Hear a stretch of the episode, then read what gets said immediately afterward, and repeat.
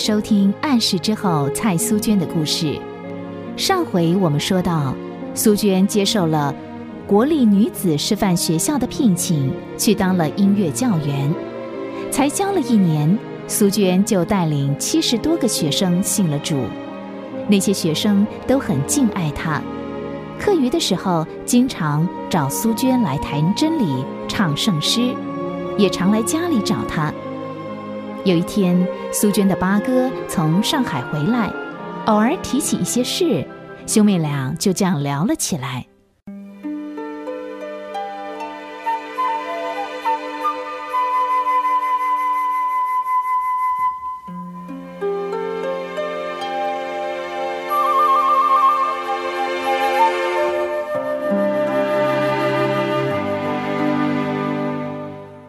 哦，对了，前天呢、我看到有两个学生来找你，他们长得挺像的。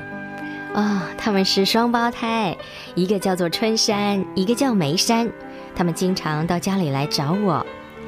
那天他们回去的时候，我看到他们好像刚哭过，两个人眼睛都红红的，怎么回事啊？是不是你说了什么叫他们难过的事了？这两个孩子啊，就是多愁善感，大概像他们那样年纪的女孩都会吧。我并没有说什么让他们难过的事儿，是因为啊，他们看了日报上的一篇文章，替我打抱不平。其实也没什么啦。不过啊，我可在南京大出风头了。日报登的一篇文章。哦，我想起来了。哎，八哥，你也看到那篇文章啦？嗯，怎么没看到？你出名，我做哥哥的当然也跟着出名啦。别认真，我是说着玩的。哎，报道这个新闻的记者不晓得是哪一位啊，把你挖苦的好厉害。起先我也没注意到这篇文章，还是同事告诉我的呢。你知道吗，齐美？嗯，不但南京城的人都在谈你，就是天津、上海的人都知道啊，师范学院有你这位耶稣迷教员哦。真的吗？那篇文章怎么说的？嗯、不太记得了，不过有几句话我还记得。我想想看啊，好像是说国立女子师范学院，嗯，有一位专门传耶稣的音乐教员，他迷惑了不少学生，成了耶稣迷。那些学生一天到晚都大声的叫耶稣啊、上帝啊，所以惹火了学生家长，几乎啊全校的家长都起来抗议喽。七妹，读了这篇文章啊，我心里很难过哎。本来想写信问问你，后来想算了，那是出于一个不信者的手笔。他那样侮辱你，是因为啊，他不认识神。我们犯不着生这个气。七妹，你你不难过吗？难过？我为什么要难过啊？我问心无愧。我向学生传福音，一点也没影响他们的功课。相反的，他们的功课都进步了，因为他们都了解，要赢得家人的谅解，就得在功课上下功夫，免得羞辱神的名。我教他们走正路，认识真神，并没有错。再说，能为主耶稣受羞辱，是我的荣幸。是神给我极大的福分，我高兴都来不及，怎么会难过呢？那那那对姐妹怎么哭了呢？嗯，他们难过啊，是因为他们的圣经被教务长搜去烧了。教务长这么厉害，多大岁数了？很年轻了，看起来顶多三十岁，最近才来的。大概啊，我们校长也看到那篇攻击我的文章，他也紧张了。不过很奇怪，他一次也没跟我提过这事儿。起先我还在想，说不定他会叫我辞职呢。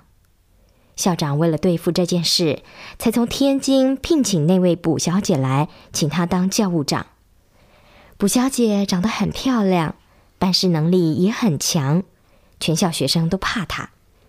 卜小姐一来，就向学生宣布，不准把圣经带到学校，还到宿舍去一个一个的搜查，把圣经通通搜走了。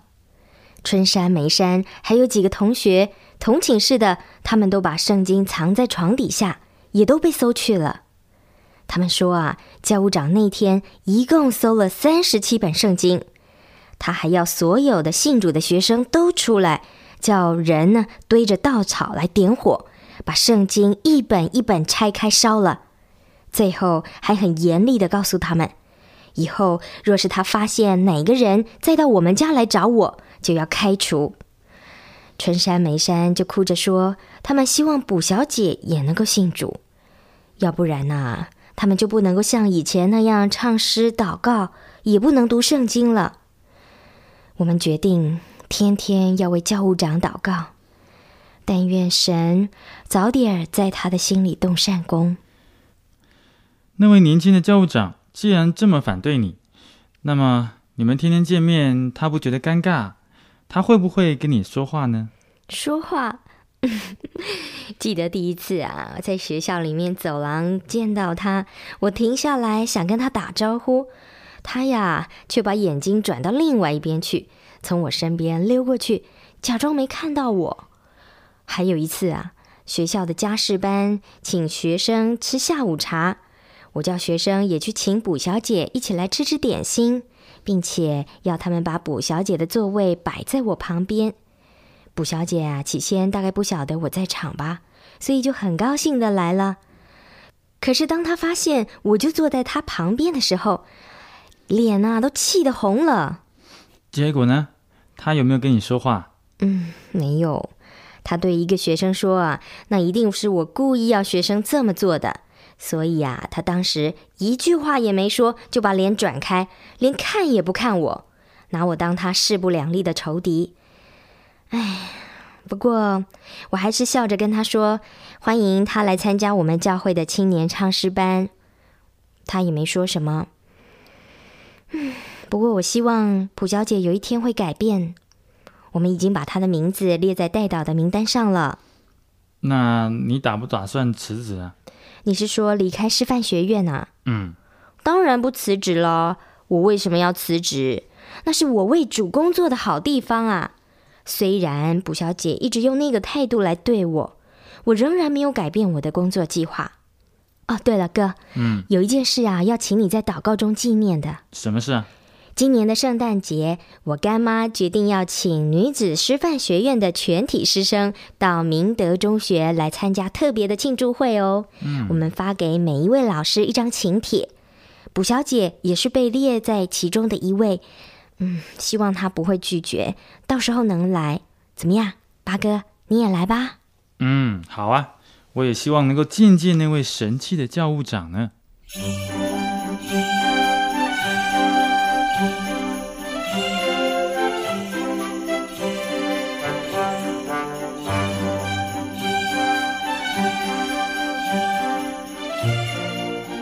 明德中学的圣诞节庆祝会来了不少客人。多半是师范学校的学生，没想到一向激烈反对基督教的卜小姐也来参加了。苏娟见了她，很高兴的去接待她。虽然卜小姐的反应还是冷冰冰的，可是至少不会像以前那样，每次苏娟跟她打招呼，她都是故意的不理。